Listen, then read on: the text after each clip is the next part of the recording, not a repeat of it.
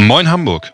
Familiengeführte Unternehmen versprühen seit jeher einen besonderen Charme, denn man sagt ihnen eine eigene DNA im Wirtschaften nach und zusätzlich ist es ein Thema, das besonders in Deutschland stark verwurzelt ist. Wie familiengeführte Unternehmen überhaupt zu definieren sind, was sie attraktiv in der Kapitalanlage machen kann, bespreche ich heute mit unserem Fondsanalysten Fabian Ewald, aber vorher haben wir aus aktuellem Anlass nochmal unseren Chefvolkswirt Jochen Intelmann eingeladen, denn der hat taufrische Zahlen für uns mitgebracht. Erstmal herzlich willkommen an euch beide. Schön, dass ihr da seid. Hallo Jan. Moin, moin. Jochen, fangen wir mit dir an. Das Thema, was uns schon seit ja, länger als man eigentlich darüber reden möchte, wollte ich gerade sagen, begleitet hat. Das Thema Inflation. Da hat sich wieder etwas getan und nicht unbedingt im Sinne der Verbraucher, richtig? Da hast du völlig recht. Wir haben jetzt die Inflationsrate berechnet bekommen für den Oktober. Die lag bei 4,5 Prozent in Deutschland, also ein Wert, den wir schon seit Jahrzehnten nicht mehr gesehen haben. Die Sorgen, dass die Inflation dauerhaft hoch bleibt, wachsen und wachsen. Ich persönlich teile diese Sorgen nach wie vor nicht, aber wir müssen davon ausgehen, dass wir im November und im Dezember bei uns Inflationsraten sehen, die vielleicht sogar an die 5-Prozent-Marke heranreichen und dass wir die Sorgen dann nicht ab klingen lassen, also zumindest kurzfristig nicht. Mhm. Die große Frage ist ja nach wie vor, ist das eine temporäre Geschichte, also vorübergehend, oder ist es eine strukturelle Sache? Das heißt, bleiben die Inflationsraten dauerhaft hoch? Ich glaube, die Antwort auf diese Frage werden wir erst Ende Januar bekommen, wenn die Inflationsrate für den Januar 2022 äh, vorliegt. Wir bleiben aber tendenziell bei der Aussage, es ist ein temporäres Phänomen und wird sich gegen 2022 rauswachsen oder höre ich da so leichte Zweifel schon an der Theorie? Nee, also die, die Zweifel werden, werden überall geäußert. Also egal, was man liest, was man hört, also die Zweifel werden größer, ob wir nächstes Jahr tatsächlich einen kräftigen Rückgang der Inflationsraten sehen. Ich gehe nach wie vor davon aus, aber ich glaube, die wird nicht so weit zurückkommen, wie man das vor zwei, drei Monaten noch gedacht hat. Da hatte ich ja in der zweiten Jahreshälfte nochmal vielleicht die Eins vom Komma gesehen. Das ist, glaube ich, unrealistisch. Also wir müssen uns damit abfinden, dass die Inflationsrate im Gesamtjahresdurchschnitt 2022 so bei zweieinhalb Prozent liegen wird. Das ist immer noch sehr viel mehr als vor einem Jahr. Da hatten wir eine 0,5. Da hat aber kein Mensch drüber geredet. Und wir hatten vor einem Jahr, also in der zweiten Jahreshälfte 2020, negative Inflationsraten. Das war auch kein Thema. Jetzt überschießen sie Jetzt ist es ein Thema, aber das wird auch noch ein Thema bleiben, wie gesagt, wahrscheinlich bis Ende Januar. Also die drei vom Komma erwarte ich im Januar, Februar, März und dann zum Sommer hin wieder in der zweiten Jahreshälfte die zwei vom Komma. Dieser Inflationsbuckel, der wird sich im Laufe des nächsten Jahres wieder abbauen. Da gehe ich nach wie vor von aus. Vor allen Dingen, einen Grund können wir vielleicht nochmal anspielen. Wir haben momentan Ölpreise über 80 Dollar für, für ein Barrel, also für ein Fass Öl. Wenn der Ölpreis im nächsten Herbst noch genauso hoch ist wie jetzt, haben wir keinen Aufwärtsdruck mehr mhm. von Seiten der Energiepreise. Das ist ja momentan der Preistreiber, das ist ja die Energie. Ne?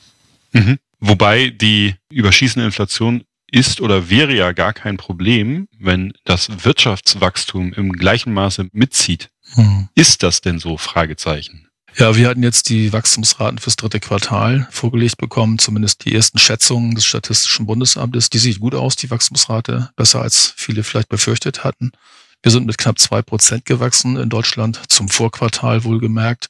Genau das gleiche Tempo hatten wir auch in der Eurozone, 2,0 Prozent zum Vorquartal. Das sind sehr gute Wachstumsraten. Wenn man in die USA schaut, da war schon ein bisschen langsamer. Die hatten eine 0,5 zum Vorquartal und China China hat überraschenderweise fast auf den, den Standstreifen, sage ich mal, gewechselt. Da waren es nur noch 0,2. Aber im Gesamtjahr sieht es bei uns nicht ganz so gut aus, wie wir es vom, am Jahresanfang noch erhofft hatten.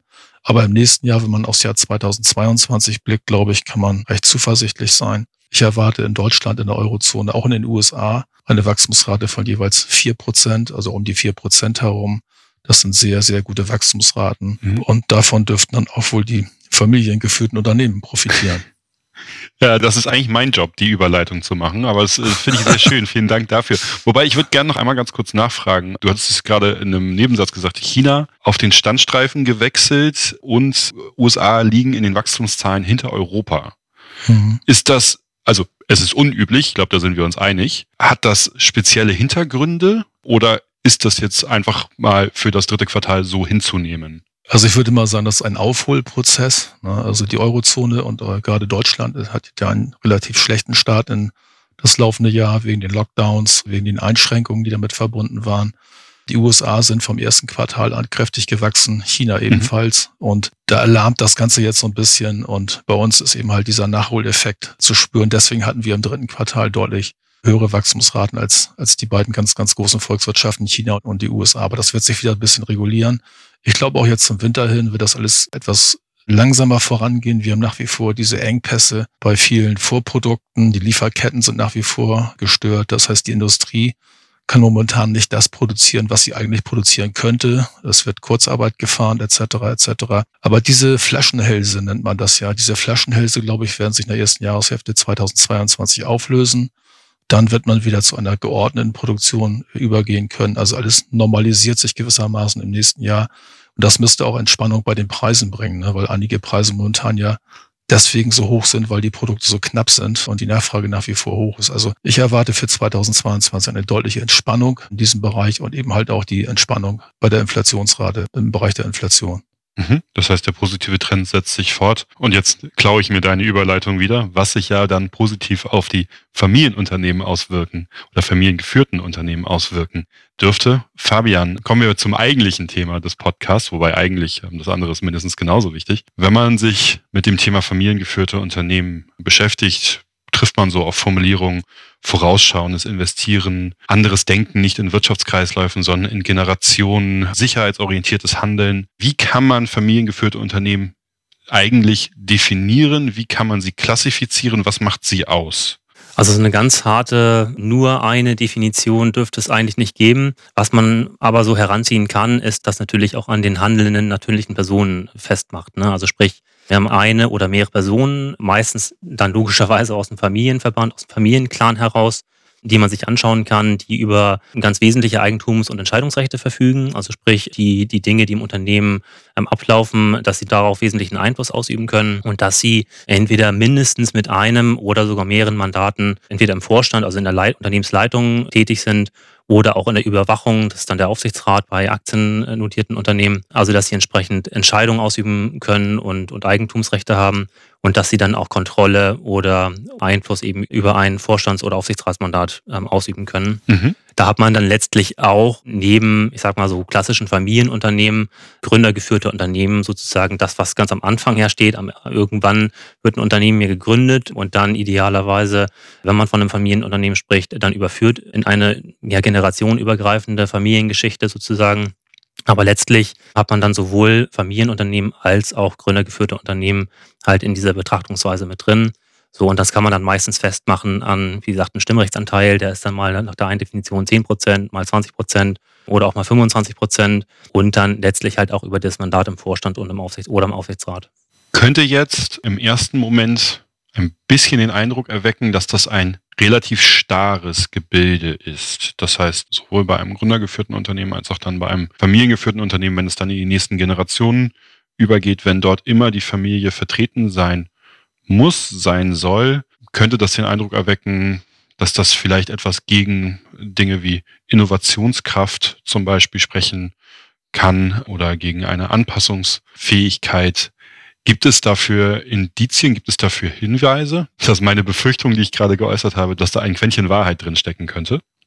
Naja, so eine Befürchtung ist ja auch nicht von der Hand zu weisen, im Sinne, dass man ja einen eingegrenzten Kreis hat an, ich sag mal, Mitgliedern der Familie, die sich dann ja auch nochmal als fähig erweisen müssen. Ne? Also das ist ja dann quasi der, der eingegrenzte Pool, aus dem man sich dann ja auch bedient. Der ganz große Vorteil bei familiengeführten Unternehmen ist aber, das ist natürlich schon Kern und das, was du am Anfang auch meintest mit eigener DNA, das ist genau das, dass hier ein hoher Anreiz natürlich besteht, das Familienvermögen zu wahren. Das ist jetzt nicht irgendwie so dann bei einem fremdangestellten Manager, der natürlich dann auch hohe Verantwortung hat, über die Geschicke sozusagen des Unternehmens, das Unternehmen zu führen und dass es auch erfolgreich ist. Aber letztlich ist es immer noch was anderes, wenn man sein eigenes Vermögen natürlich einsetzt und dieses Vermögen dann auch auf dem in Anführungsstrichen Spiel steht, also sprich, wenn die Handlungen, eigenen Handlungen schiefgehen und das Vermögen ja gefährdet wird, dann ist das schon was anderes, ähm, als wenn man über fremdes Vermögen entscheidet. Ne? Also von daher das ist halt dieser, dieser hohe Anreiz, das Familienvermögen zu wahren und das dann auch äh, geordnet an die nächsten Generationen weitergeben zu können und nicht dafür verantwortlich zu sein, entsprechend, dass das Unternehmen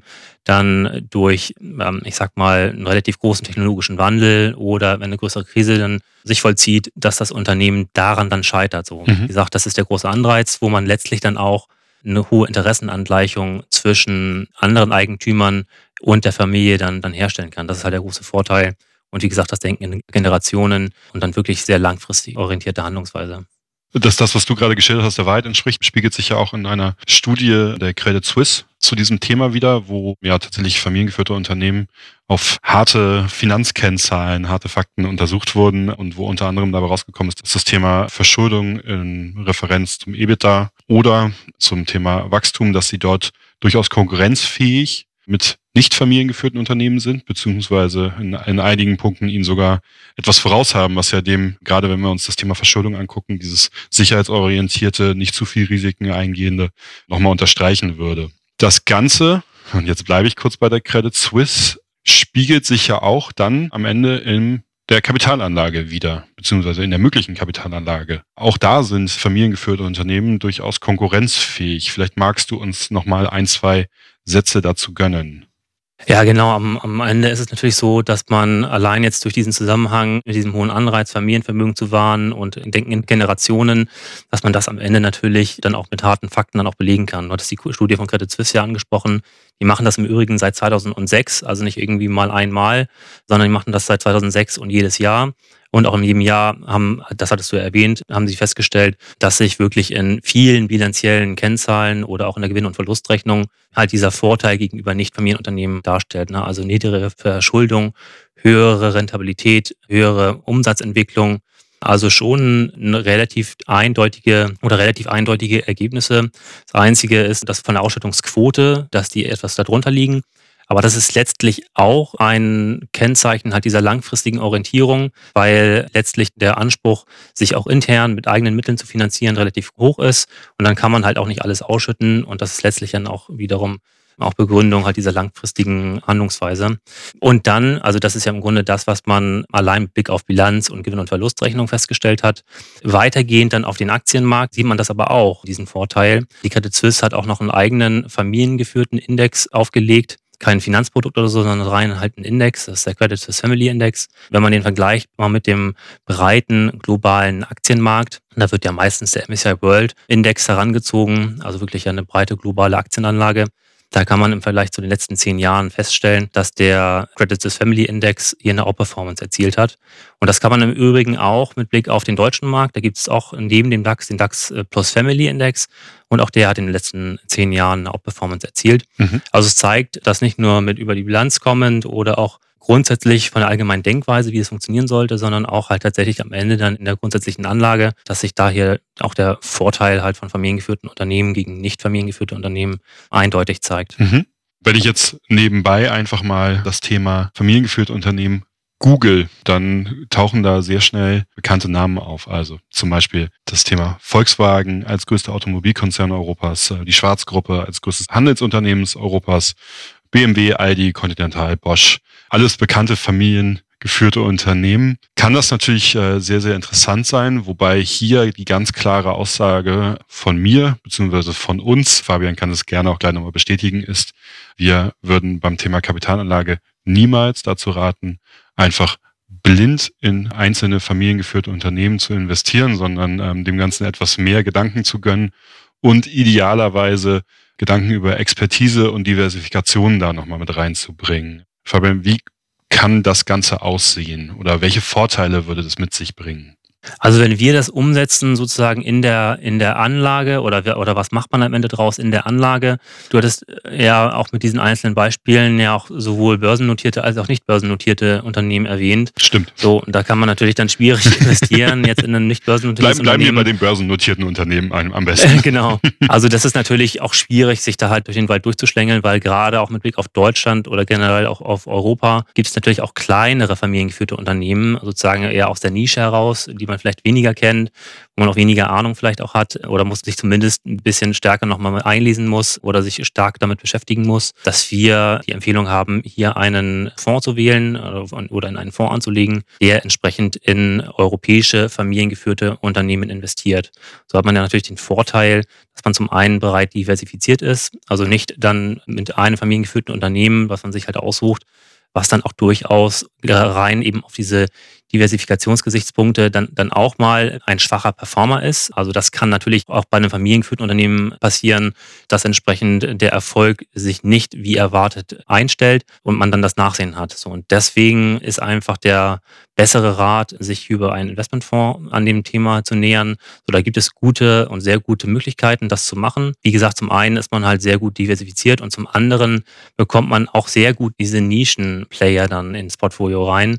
Gerade weil natürlich das Fondsmanagement, was darauf spezialisiert ist, entsprechend sich in dem Markt sehr gut auskennt, langjährige Expertise hat und mit den Unternehmen entsprechend dann auch im Kontakt ist und genau weiß, wo die Stärken halt auch im Geschäftsmodell, sage ich mal, liegen. Also das ist ein, ein, großer Vorteil, eben gerade um solche Hidden Champions dann entsprechend dann auch mit abzugreifen, was man dann selber mit ein, zwei, drei familiengeführten Unternehmen, die man aus der Zeitung oder so hat, dann vielleicht nicht so gut hinbekommt. Mhm. Würde ja auch zu dem Thema passen, was wir beide mal miteinander gesprochen haben, wo wir das Thema aktiv und passiv gemanagte Fonds miteinander verglichen haben. Das heißt hier der gleiche Tenor, den wir da auch gefunden haben es ist ein Spezialthema und gerade in Spezialthemen können aktiv gemanagte Investmentfonds hier ihre Stärken ausspielen. Genau. Ja, vielen Dank für die Ausführungen, Fabian. Vielen Dank für die Insights. Und natürlich, Jochen, du bist nicht vergessen. Vielen Dank auch in deine Richtung, gerade zum Anfang für die konjunkturellen Entwicklungszahlen. Jan, ich hätte nochmal eine Ergänzung. Ich glaube, die, die Bedeutung der familiengeführten Unternehmen für die Wirtschaft wird völlig unterschätzt. Mhm.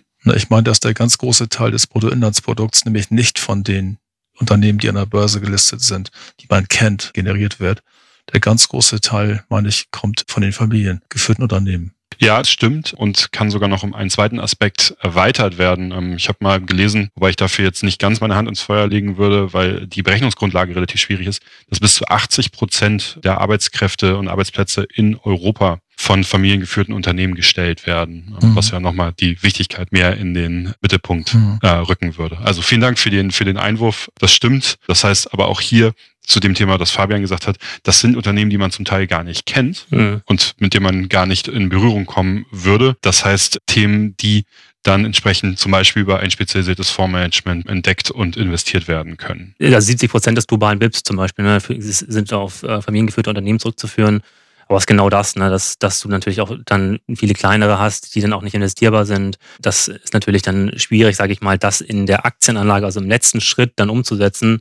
Hast du dann entsprechend halt einen eher eingeschränkteren Kreis. Man sagt zum Beispiel in Europa, unter, ich sag mal, denen, die ein bisschen liquider sind. Man sagt so äh, Marktkapitalisierung 200 Millionen Euro und dann unter den Kriterien, dass da entsprechend halt dann auch ein Mandat im Vorstand oder Aufsichtsrat besetzt ist, entsprechend dann auch der Stimmrechtsanteil bei mindestens 10 Prozent, wenn nicht sogar auch höher dann auch liegt, dann sprechen wir von ca. 800 Unternehmen. Also es ist jetzt auch mhm. relativ eingeschränkt, mhm. aber das stimmt, dass global, wenn man alle Unternehmen, die auch nicht börsennotiert sind und familiengeführt sind, wenn man die mit einbezieht, dann haben die einen relativ großen Einfluss auf das Weltbild. Wie gesagt, das sind dann circa 70 Prozent, kann man sagen. Das ist schon eine große Hausnummer.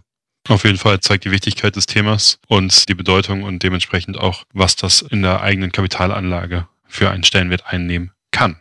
So, ich, ich versuche die Verabschiedung nochmal anzumoderieren, aber, trotzdem, ähm, das waren nochmal sehr wichtige und sehr gute Einwürfe. Ich bedanke mich bei euch beiden. Vielen Dank, Jochen, vielen Dank, Fabian. Vielen Dank unseren Zuhörern und Zuhörerinnen, dass sie eingeschaltet haben. Ich freue mich, Sie in circa drei Wochen wieder zu begrüßen. Wenn Sie bis dahin Fragen oder Anmerkungen haben, schicken Sie uns gerne eine E-Mail an podcast.haspa.de oder wie immer besuchen Sie uns unter www.haspa-kapitalmarkt.de. Ich wünsche Ihnen eine schöne Restwoche und bis bald.